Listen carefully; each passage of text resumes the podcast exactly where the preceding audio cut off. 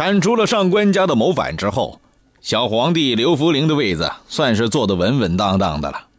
刘弗陵是西汉第八位皇帝，是汉武帝最小的儿子，谥号为孝昭皇帝。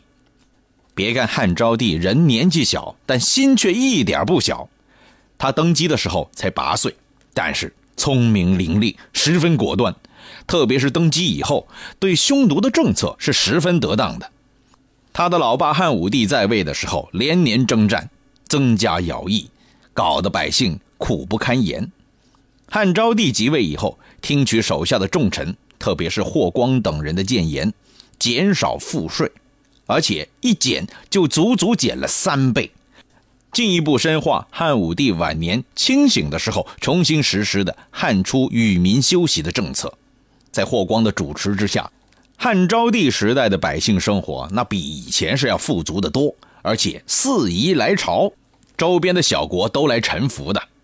汉朝在汉昭帝年代出现了中兴稳定的局面。只可惜啊，天妒英才。公元前七十四年四月，这一年仅仅二十一岁的汉昭帝，突然发了暴病，结果这一病就没再起来。就此去世了。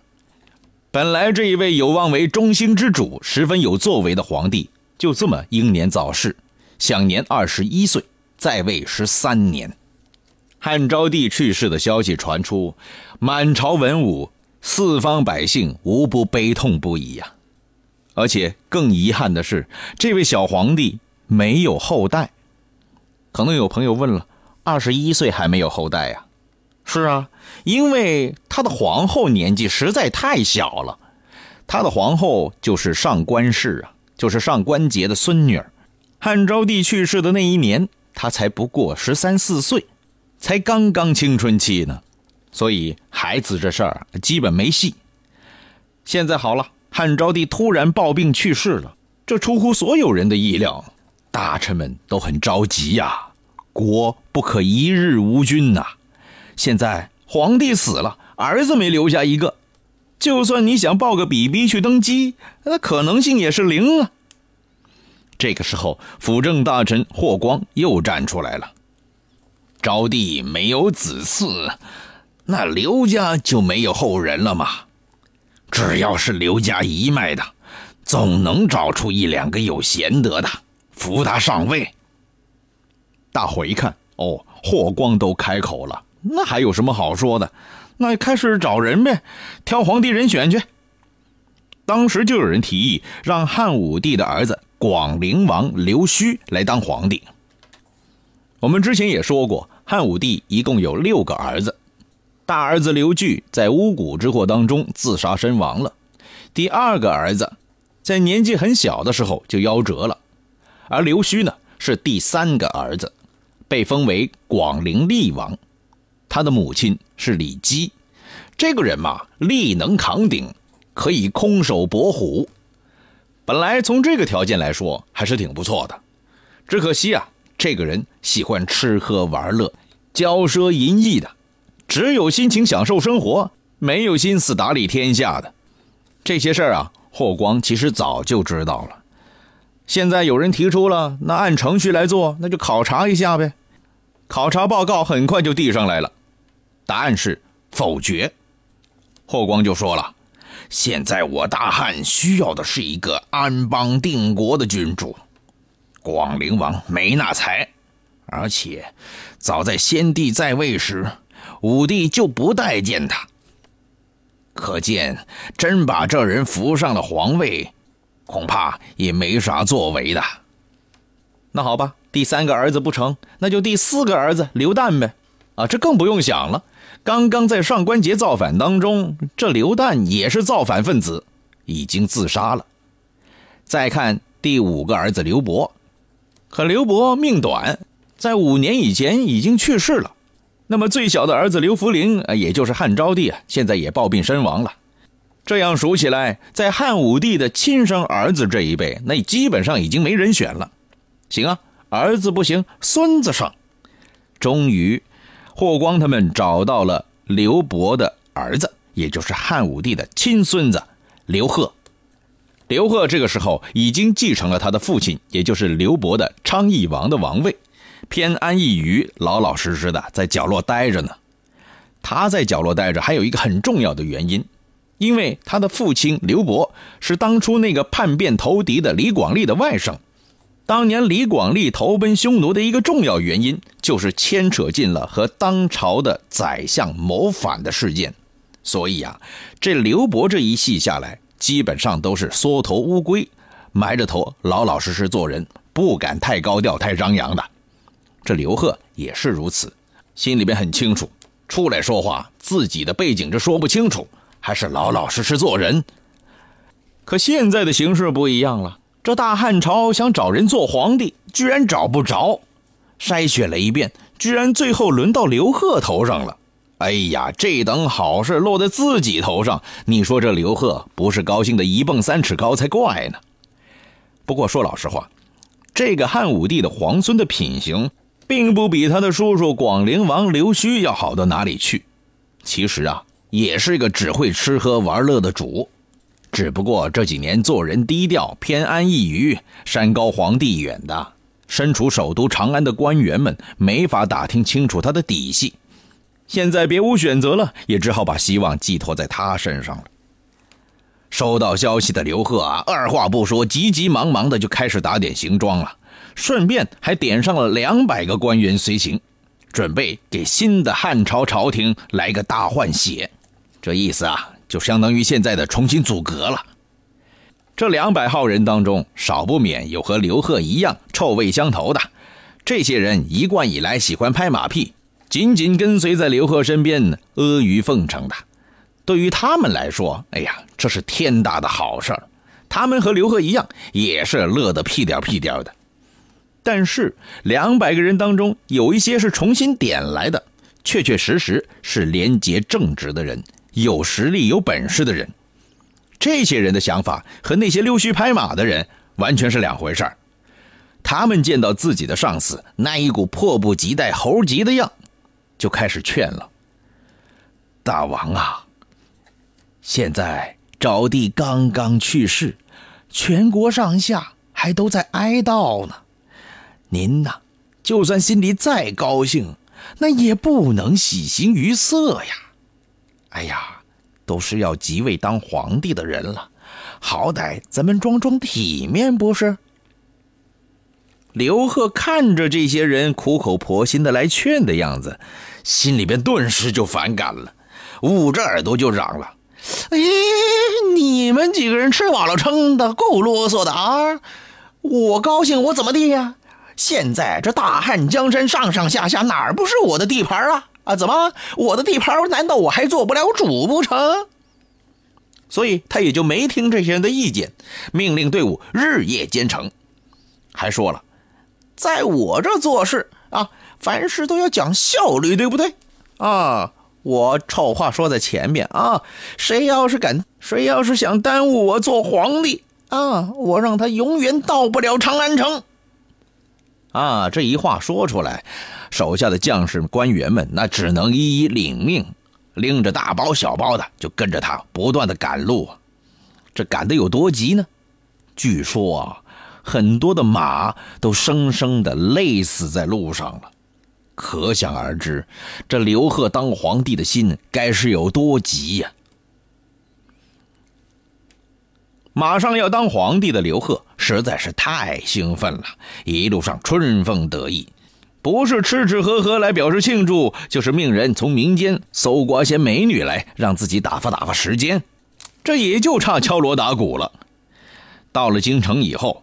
刘贺先是接受了皇帝专用的玉玺，而登基大典没能马上举行，因为正是为汉昭帝举行大丧的期间，所以呀，这个庆典要稍后举行。这刘贺拿着这玉玺啊，已经高兴的说不出话来了，哪管什么登基大典呢？现在老子我都是皇帝了啊，难道会有变不成？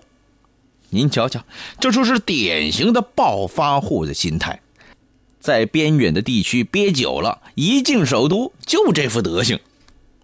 事实证明，这种德性啊，不会让他得意多久的。刘贺高兴的太早了，他进宫没几天，好事没做，坏事倒是变着花样层出不穷的来，尤其是好色。一进宫啊，这刘贺简直成了刘姥姥了，对宫中的那一些妃子啊、侍女们呐，哈喇子流了三尺多长，还收不回去，心里边还在敲鼓呢。哎呦，这首都就是不一样呀！咱一直在小地方待着，老以为那是啊黄土高原一枝花，那身材样貌顶呱呱，现在一看。啊，简直是看不入眼嘛！啊，这个首都后宫的美女一抓一大把，个个赛过天仙，这才是真女人呐！很明显嘛，这刘贺一进宫就把长安的后宫当成了天上人间，每天这刘贺就做两件事：闭上眼睛睡觉，一睁开眼睛还是要睡觉。反正啊，后宫的宫女们。几乎个个被他调戏遍了。这么折腾了好几天，刘贺又觉得这些宫女低眉顺眼的，叫他一他不会二，叫他往东他不会向西，实在是太没趣味了。那也就是活死人呐，没挑战性啊！哎呀，这不够刺激，得来点悬的。到哪儿找刺激呢？哎，这位刘贺千不该万不该。他盯上了汉昭帝的皇后，也就是上官氏。上官氏现在刚刚当上寡妇，已经荣升为上官太后。别看太后太后这么叫着显老，实际上呢，这上官氏现在也就十四五岁。我们之前也为您说过了，这上官氏是中国历史上最年轻的太皇太后呢。在刘贺的眼里。这太后不太后的不是重点，重点是自己脸皮够不够厚。哎，有挑战性的女人，而且年纪又不大，干嘛我不去试试啊？小太后现在正是丧夫期间，本来心情就够郁闷了，情绪正不稳定呢。哎，莫名其妙突然遭遇性骚扰，吓得够呛，芳心乱颤呢。本来她的前夫汉昭帝就是一个正经人。现在宫里居然住进这么一个大色狼、大流氓，这让自己以后的日子该怎么过啊？每每想到这儿，这上官氏啊就泪水连连，想死的心都有了。